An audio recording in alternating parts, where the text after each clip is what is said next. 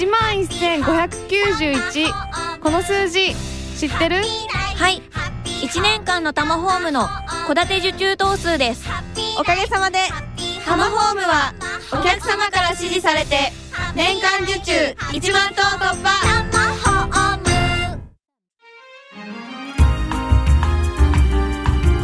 日本経済新聞ポッドキャスト。長谷部ひとみは日経1年生こんにちは長谷部ひとみです。日本経済新聞ポッドキャスト。長谷部ひとみは日経1年生略して日一。今日もスタートです。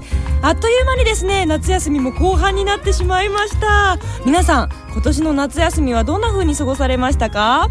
長谷部はですねプールに行きたいなと思っていたんですが今のところまだ行けておりません。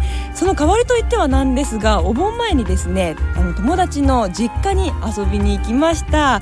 ちょっと海に行ったんですけれども最高に気持ちよかったです。やっぱ海はいいですね。夏もいいですね。かき氷なんかもいただいてすっかり夏気分を満喫して帰ってきました。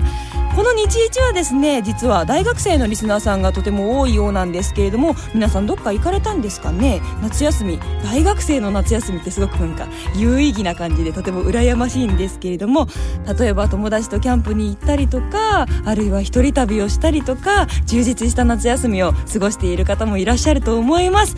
皆さんがですね今年の夏休みどうやって過ごしたよっていうお便りも待っていますので長谷部に教えてください。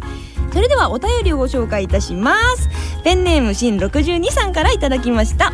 7月31日帰宅しますと小電車から大きな封筒が届いていました。何か雑誌でも申し込んだかなと思って封を開けますと長谷部さんの写真とサイン入り日経特製クリアファイルとうちわが出てきました。日一本のプレゼント当選でした。どうもありがとうございました。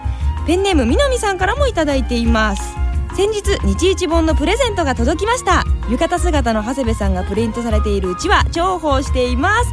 ありがとうございます。プレゼントに当たった方々です。まだまだね暑いですから長谷部のうちわでパタパタ仰いで暑さを乗り切ってください。それでは今日も楽しくいきましょう。日本経済新聞ポッドキャスト。長谷部ひとみは日経1年生。今日もいっぱい勉強するぞ。長谷部ひとみは日経1年生はタマホームと日本経済新聞社の提供でお送りします。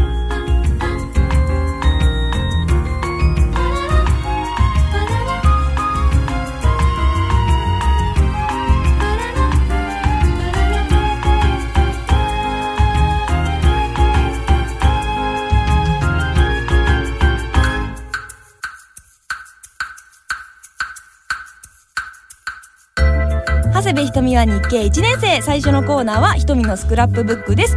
今日も日本経済新聞社の西川さんと進めます。よろしくお願いします。よろしくお願いします。はい。それではですね興味を持った記事からいきたいと思います。今日はですねあの特にこう日にちを決めないでオリンピックのことを取り上げたいと思うんですけれども北京オリンピックですね日経でも大きく取り上げていますがこの五輪面というのが特別に設けられていますね。こちらは24日まで続くんですか？続きます。あすごいです。よこう3ページにわたってオリンピックの記事がたくさん載っていますけれどもこれだけ世界的なイベントというとこう経済効果も大きいんですかね？大きいですね。経済効果というのは北京五輪があったことで消費がですね底上げされるっていうんですか。新しい消費が生まれるっていうことを経済効果と言っているんですけども、例えば長谷部さんは北京五輪があると思ったら何をしますか？えいいテレビで見たいと思います、そうですね。そういうあのテレビとかですね DVD プレイヤーこれがですね北京五輪前にはすごく売れるわけですね。これがまあ五輪特需ということで売上拡大になると。もう一つは実際現場に行ってですね見たいなと。こう日本が金メダル取るところですね。わーって騒ぎたいと。じゃあ旅行するかっていう人もいっぱい現れますよね。じゃあ旅行会社も経済効果がありますね。これは大きいですねただ今回はですね北京の餃子事件ってありましたよね。はい。ちょっと公害問題とかも。そうですね、ーそれとあのチベット問題とか間近に迫ってからのテロとかですね、そういうちょっと治安の問題もあってですね前回ほどですねその旅行需要っていうのは伸びなかったと言われています。そうなんですか。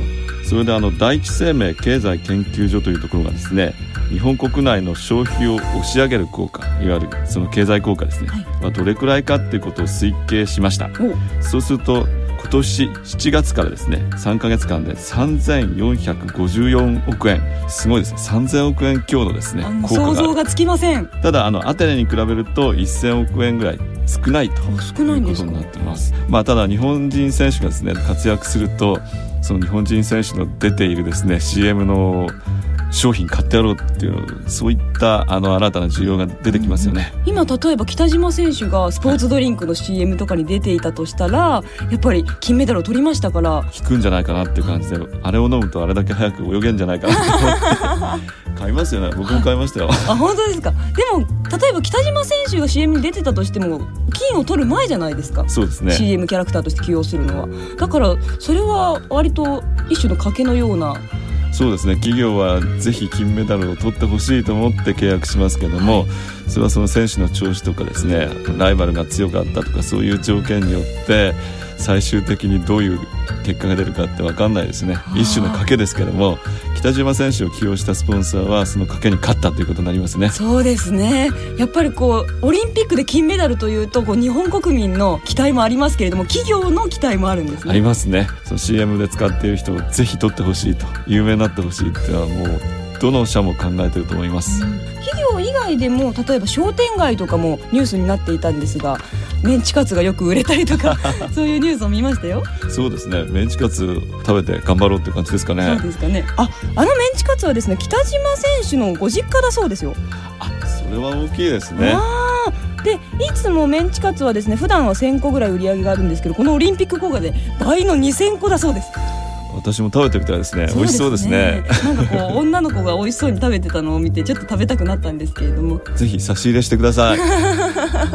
でもこの経済効果っていうのは4年に一度ですからやっぱり企業は力を入れるんですね。そうですね。日経は何かオリンピックにちなんで何か力を入れてたりするんですか？オリンピックの報道に力を入れていて、五輪面も3ページにわたってですね連日特集して他の新聞に負けないですね記事の質量それを読者の方に伝えていこうというふうにしています。しかもこの五輪面写真がカラーですからね。からですね。はい、それではわからない記事に行きたいと思います、えー8月12日火曜日一面。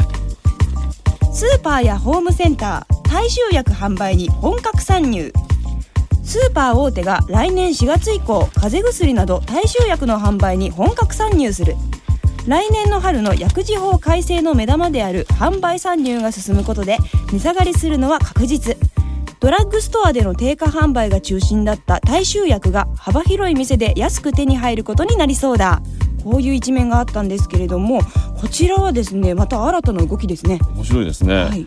これは実は背景がありまして、はい。来年4月にですね改正薬事法が施行されるんです、はい。そうすると今まではあの薬剤師がいないとですねあの薬を売ることができなかったんですけども、薬剤師に比べて取得が容易な新資格登録販売者っていうのができるんですよ。もう登録販売者っていうのは？はい、これは一定のですねあの薬を売った経験のある人に対して試験を受けてもらってその合格者にですね登録販売者という資格を与えると、でほとんどのですね大衆薬についてはこの登録販売者がいるところで売ってもいいということになおります。じゃあ薬剤師さんがいなくてもこの資格を持ってる方がいればどこでも売れるんですね。そうですね。おじゃあかなり可能性が広がりますね。そうですですからイトーヨーカドーとかですねマルエツはですね登録販売者をですね全店に置いて全店で大衆薬を販売しようということになります、うん。そうすると競争が激しくなってやっぱりこの店ではこれが安いとかですね、うん。そういうこう比較ができるようになるんじゃないでしょうか。大体このお薬っていうのはなかなか特売とかはないですよね。そうですね。これから、まあ一部特売ありましたけども、うん。今日の目玉商品っていうことが出てくるでしょうから、うん。値下がりしていくと思うんですね、うん。消費者にとっては非常にあの嬉しいことですね。ありがたいですありねがたいですね。ちなみにこの登録販売者っていう資格はあの一般の大衆薬以外のその処方箋とかはやっぱり無理なんですよね。それはダメですね、うん。大衆薬。副作用のリスクの高くない薬について売ることができるということになります、でもこの値下がりしたらまたいろんなところで問題も出てきそうですけれども競争が激しいんじゃないですか？競争は激しいですね、あの今あの流通業界って本当に競争が激しくてですねこれで痛手を受けそうなですねドラッグストア大手松本清がですね、はい。雑貨専門店に参入するとそういうニュースが出ています、まあ、薬だけ売っていたんですけども雑貨も取り扱おうということで、年内に1号店出すんですよね。はい、ドラッグストア最大手の松本清は医薬品を一切取り扱わず化粧品と美容雑貨を中心にした店舗で年内に1号店を開業するということなんですよ。だからドラッグストアなのにドラッグを売らないというお店ができるようなんですけれども、ね。これはやっぱりこのスーパーが参入することで対抗策なんですかね？そうですね。スーパーも今化粧品とか美容雑貨売ってますよね。はい。あるいはあの成城というドラッグストアここはですね雑貨ではなくてついにあの有機野菜販売成城マザーズっていうのを開業すると。あと杉薬局さんは年内に患者宅への訪問介護事業を開始と書いてありますしウェルシア関東さんはですね在宅介護施設に日用品などを配送ということで。やっぱりドラッグストア業界を取り巻く環境っていうのはすごい厳しくなってきて大衆薬についても大手スーパーがどんどん参入していくと、そうするとこの大衆薬の市場だけでですね食べていくのではダメだと。他の市場も開拓しようということでまた他に出ていくと。で力のあるところがいろんな事業を拡大できて生き残るしダメなところはですね淘汰されてどっかとくっついて一緒にやっていくと。そういうことしかないでしょうね。その薬事法改正でいろんなところが再編してますね。そうですね。うん。規制緩和というのはですねやっぱりあの業界の再編とかですね多角化っていうのを加速させるそういう役割があるんですよ、うん。ただ消費者にとってみると、まあ、いろんな選択肢が広がるってスーパーで薬が買えるようになるしドラッグストアの関連の店でですね化粧品美容雑貨野菜まで買えてしまうそうですよ。ということになりまうす、ん、ファミリーマートさんも、ね、コンビニもあの置くようになるということでこう深夜に風邪をひいたりするとすぐ薬が欲しいと思ってもなかなかお店が開いてなかったことがあったんであすけれども。そうですね。僕もそれで苦しんだことがあります、うんでもコンビニに風邪薬を置いてくれたら楽だなって思いますね。今日の記事はですね8月11日12日の朝刊に載っていますのでぜひ皆さん読んでみてください。そして今日もこの記事をスクラップブックに貼りますこの後は西川さん教えてです。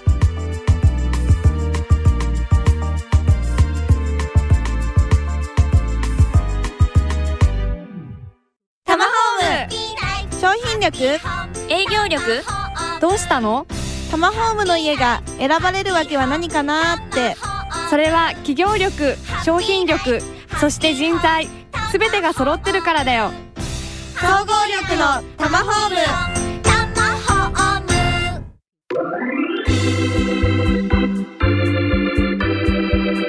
西川さん教えて。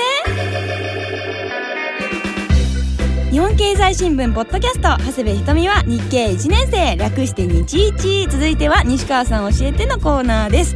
西川さん去年の夏にですねサブプライムローン問題を取り上げてそこから物価高とか原油高騰によるいろいろな影響が出てきているんですがもうなんというか物が高いですって何回言ったか分かりません。そうですね、はい。どんどんどんどん上がってますね。嫌ですよ。どうしたらいいんでしょうか？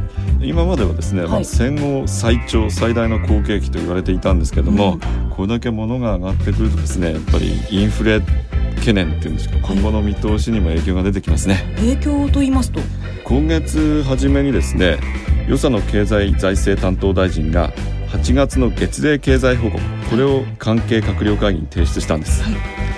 7月までは景気回復は足踏み状態はい足を踏んでる状態ですね、まあ、進まないけど進まないけど後ろにも資料にもいかないみたいな。これをですね景気はこのところ弱含んでいるに下方修正したんですね。弱含んでる。と言いますとなんか弱そうな。そうですね。足踏みより悪そうな感じがしますけど。でもニュアンスの違いですかねそうですね。あの今まで景気を引っ張ってきた輸出がですねどんどん減少基調が続いていてそれで生産も落ち込んでしまうと。うん。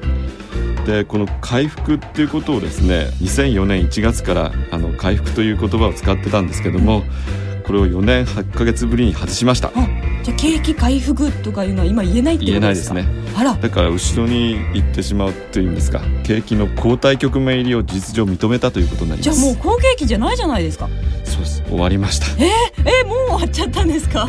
今回のあの景気拡大っていうのはですね長かったんですけども、はいそれが終わるとなるとこれから景気が悪くなるか不況ということになります、そもそも景気って何でしょうね？え景気？景気とよ景く気？景気がいい悪いって言いますよね。なんか勢いがあるみたいな？あそんな感じですそんねな感じですか？あの経済活動の、まあ、状態っていうんでしょうか。実体経済の動向のことを景気と言うんですが、はい。これではあんまりよくわかんないと思ってうん。例えば西川モータース、はい。私が経営してます。車がどんどん売れて修理もいっぱい頼まれます。そうすると収入がどんどん増えてきて、あこれは儲かってきたな景気がいいなっていうことでいろんなものを買ったりするんですね。長谷部ケーキ店でケーキデコレーションケーキでかいの買ってやろうとかね。こう気持ちが前向きになってですねお金をどんどん使うと。これがあの世の中的にですねわーっと広まるとやっぱり景気がいいっていうことになるんでしょうね。景気がいいっていうとこう繁盛しててそうそう。プラスのエネルギーがいっぱい湧いてるようなイメージがありますよ。これが逆に物の売れ行きが悪くなり企業業績が悪くなって経済活動に勢いがなくなってくると景気が悪いっていうことになります。閑古鳥が鳴く感じですか？そうですね。あー。でも景気がいい悪いっていうのは経済用語としては分かるんですけれども具体的な数字とか金額は分かるんですか？これはですねさっき言ったあの月例経済報告毎月景気はどうだと経済の調子はどうなんだってことをですね判定してくれる報告があるんですがうんそこでまああのいろいろな経済指標ですね景気動向指数そういったものを見てですね例えば失業率とかですねあの機械受注とかいろんなのがあるんですけどもそれを判断してどっち向かってんのかなっていう感じで報告するわけです。景気の流れを読む人たちってことですか？そうですね。今どうなんだろうっていうことを内閣府でですね調べてる人がいまして大体ですね改善して回復して足踏みをして岩含んで次に悪化するとでまた改善すると。そういうこうサイクルになるんですね、うん。景気循環っていうんですけども。ですからまあ好景気がですねずーっと未来永劫続くってことはありえないんですけども。まあちょっとこの景気悪化の時期をいかに短く抑えてですね、あの改善につなげていくかっていうところが大きな政策課題になると思います。でもそういうこの景気がいい悪いって判断してるっていう人はどうやって判断してるんですか？えっと先ほど言ったようにその経済指標っていうのを見てやっているんですけども一方でですね瀬部さんが言ったように街の中の雰囲気っていうんですか、こう勢いがある勢いがないそういうことをですね判断するためにもう一つ面白い調査があるんです、はい。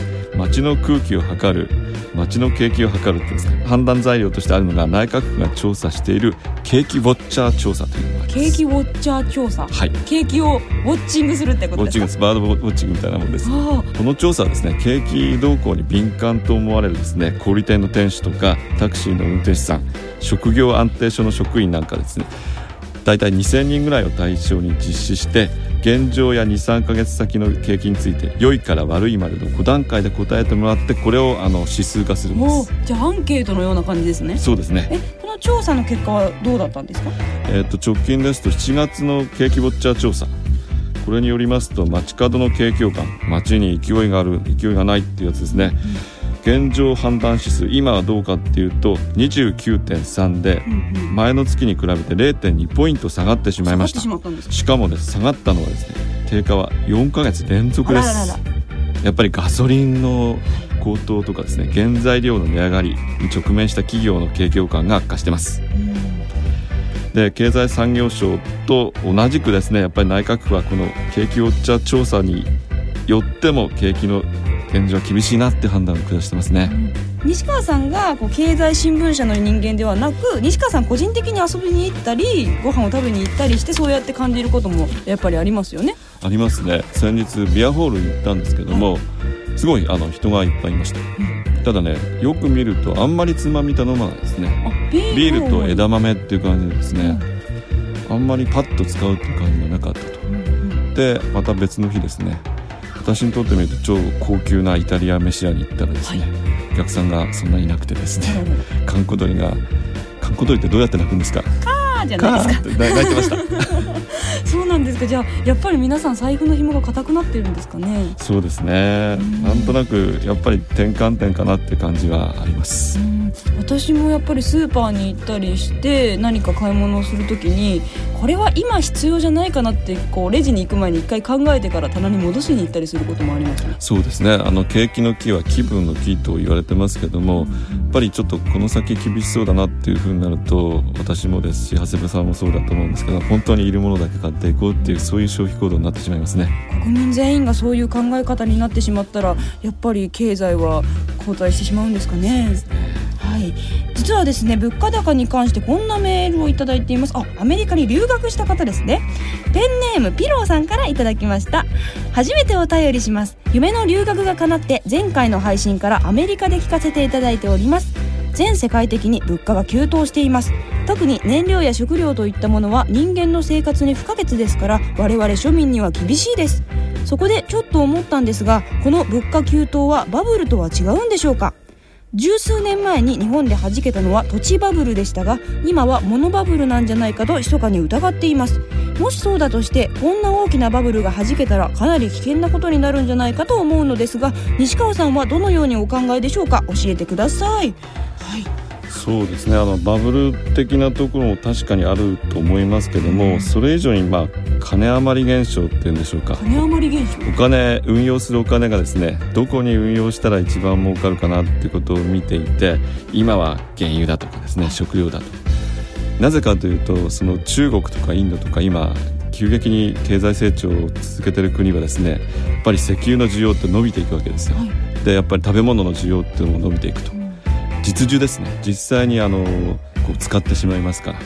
だったらこの原油とか食料ってこれからも上がっていくだろうということでそこにこう投資しちゃうわけですね、そうするとますます上がっていくと、サブプライムも原油高も根本はこの金余りと、それでまあそれが投機的に回ってですねあの原油がの価格がですねすごい上がっちゃったりとかそんなことが起こってますね、今だからその世界のそういう投資ファンドというのは次にどこが上がるだろうかってことをこう一生懸命見てますよね。で原油がもう一服したらまた別のもの砂糖とかですね。砂糖も上がりますか？上がるんじゃないですか。長谷部ケーキ店としてはこうありますね。ケーキ屋さん無理かも。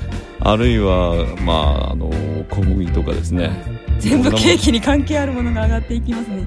マグロ。あマグあマグロは関係ないかマグロはまああの世界的に需要が増えてますから、それをこう買い占めするっていうのはちょっと難しいかもしれませんけどもそういった関係のですねあの食料関連に買いに出るってことがあると思います。それであの先日日本経済新聞の社説にですね、こういうことが書かれたんです。福田首相は与謝野薫経済財政担当大臣に対し原油や食料価格の高騰や景気の減速に対応するため経済対策の骨格をまとめるよう指示した。と、うん。ただ一時しのぎの負担軽減や需要追加のようなばらまき型の対策としないように求めたいとなりまして、これはあの簡単に言うとどういうことですか？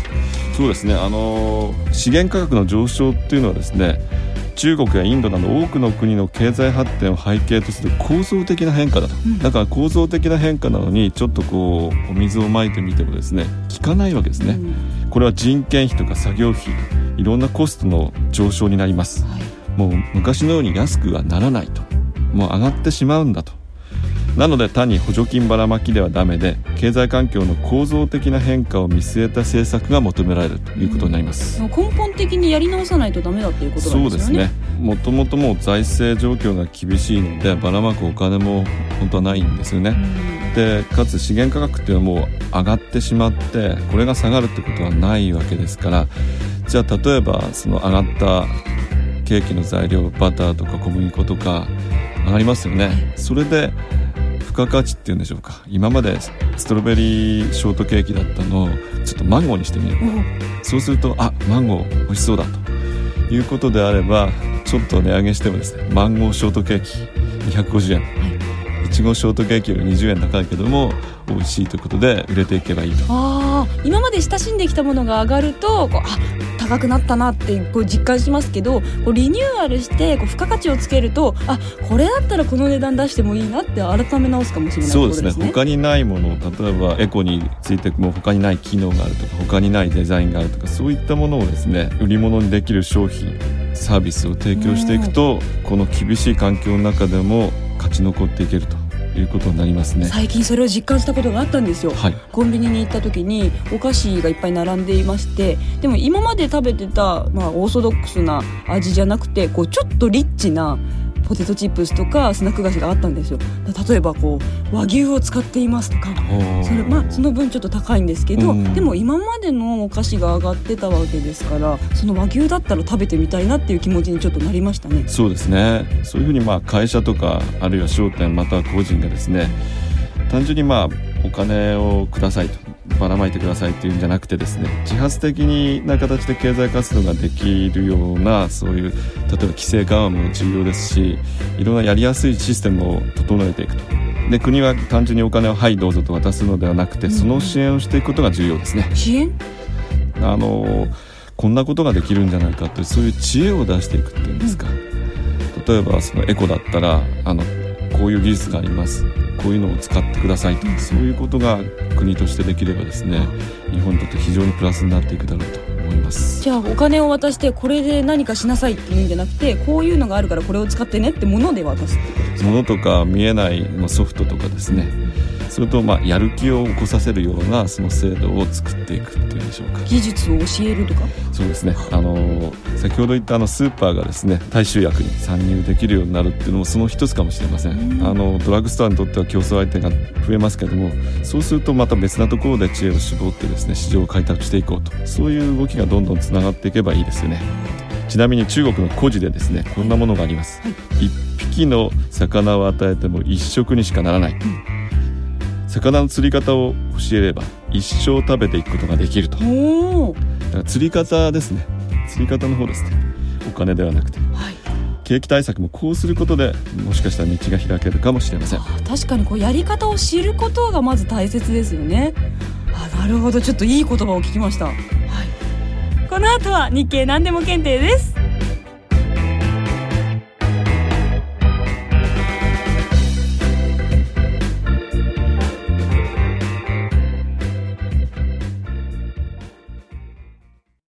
長谷部ひとみです日経を読み始める前の私ってどこか世の中の変化に期待してました。でも続けるうちに気づいたんです。自分が変わらなきゃ何も変わらないって。次の自分を手に入れる。日本経済新聞。お申し込みは0120214946日経よく読むまで。日本経済新聞ポッドキャスト。長谷部ひとみは日経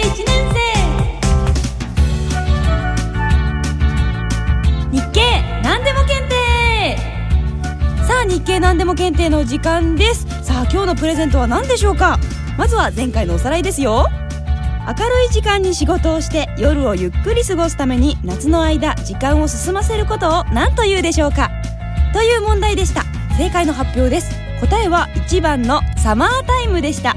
当選者の発表です。シルバの兄さん7110さんちぬ太郎さんチョコさんポンプさんです。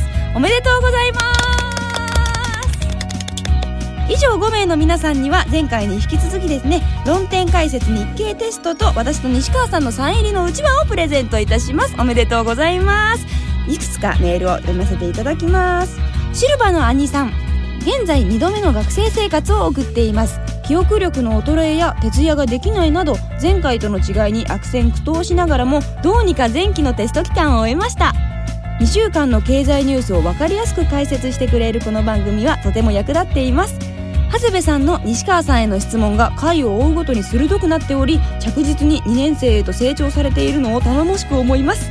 欠かさずこの番組を聞いている自分も同じように成長できていると良いのですが今年も北海道も暑い日が続いております。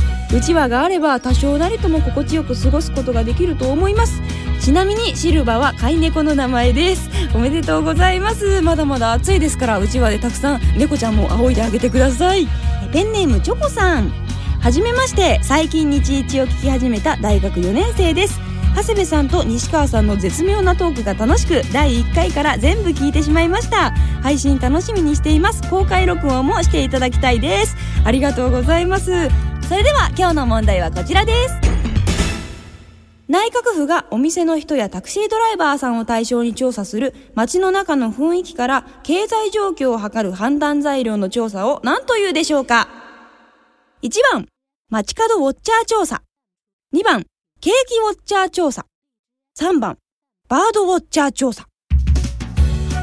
さて何でしょうかちょっと迷うところがありますけど西川さんが言っていたので聞き直せばわかると思います応募は長谷部ひとみは日経1年生のウェブサイトに応募フォーム何でも検定答えのボタンがありますのでそちらから応募してください。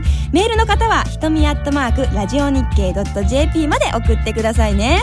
締め切りは8月26日の火曜日です。正解した方の中から抽選で5名様に今回も日経テストとサイン入りうちわをセットにしてプレゼントいたします、えー日経テスト夏の大イベントですけれどもまあ皆さんね応募してくれてると思いますけれどもどうでしょうか？もし受けた方はあのメール待っています。日経何でも検定皆さんの参加お待ちしてます。ここで日本経済新聞社からのお知らせです。ただいま日経では日経就職サクセスキャンペーンを実施中です。日経を読んでこのポッドキャストを聞いて就活を成功させようということで今就活を頑張っている大学生の皆さんのためにこのポッドキャスト長谷部ひとみは日経1年生のホームページに日経就職サクセスキャンペーンというリンクボタンをつけました。このリンクボタンから日経を3ヶ月以上お申し込みの方には通常の日経就職サクセスパックに加えてなんと日経1年生限定長谷部ひとみのサイン入りクリアファイルをセットでプレゼントします。それとポッドキャスト長谷部ひとみは日経1年生のフリーダイヤル0120-21-4934 0120-21の4934日経をよく見ようからでも長谷部ひとみのサイン入りクリアファイルを差し上げます。日記を申し込むんだったらぜひこのホームページのボタンかこのフリーダイヤルから申し込んでください。私のクリアファイルがもらえちゃいますよ。就職活動中の皆さん日記を読んでポッドキャストを聞いてこれからも就活頑張ってくださいね。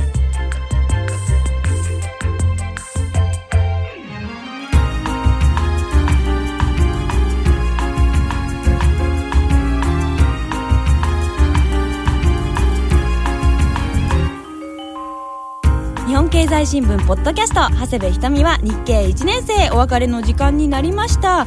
前回ですねサマータイム制度についての話をしましたが日本のサマータイム制度導入についていろいろな意見をいただきました。メールをご紹介いたします。えペンネームターシンさんからいただきました。サマータイムが話題になりましたが私は大賛成です。以前アメリカに10年近く住んでいましたのでその長所がよくわかります。確かに太陽が高いうちには代謝しにくいというのはあるかもしれませんが代謝時間が来たら仕事を辞めるということにしてしまえばいいわけです。睡眠時間が短く感じるのはサマータイムが始まる最初の数日です。私の場合は1日で慣れてしまい2日目からは通常の生活ができました。はいこういう賛成意見の他にですね反対意見もありますね。ペンネーム山さんからいただきました。サマータイムの話が出ていましたが私はどちらかといえば反対です。欧州のように高緯度だとサマータイムの効果も大きいですが日本ではそれほど効果も期待できません。それ以上に時刻を直すのが面倒です。システムは全く対応していないので大混乱しそうな気がします。そういうところも考慮して検討していただきたいものです。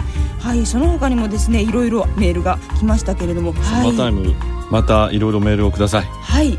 他にもですね。エコ買いの話もしたりとか温室効果ガス削減に関していろんな意見をいただきました。皆さん結構真面目に考えてらっしゃるんですね。嬉しいです。本当にこのポッドキャストでですねいろいろ考えていただけるっていうのはそうですね。こちらも張り合いが出てきます、はい、環境問題についてとかいろいろ考えていきましょう。今日もですねたくさんお便りをいただきましたが時間の都合でご紹介できなくてごめんなさい。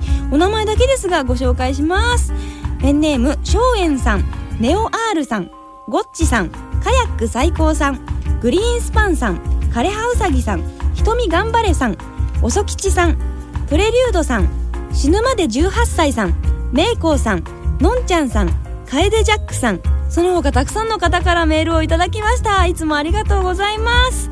日本経済新聞ポッドキャスト長谷部ひとみは日経1年生。次の更新は9月4日の木曜日です。ああもう9月ですよ西川さん。9月ですね。はい。ちょっと私の休みを取って峠を攻めたいと思ってます。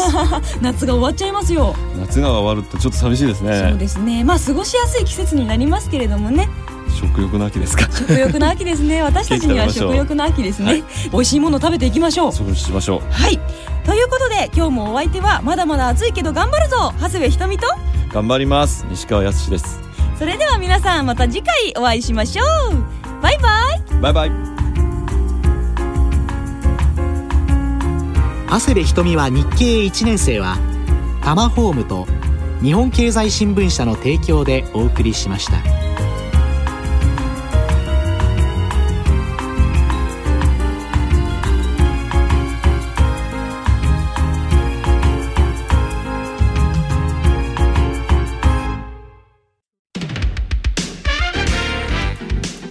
長谷部ひとみです。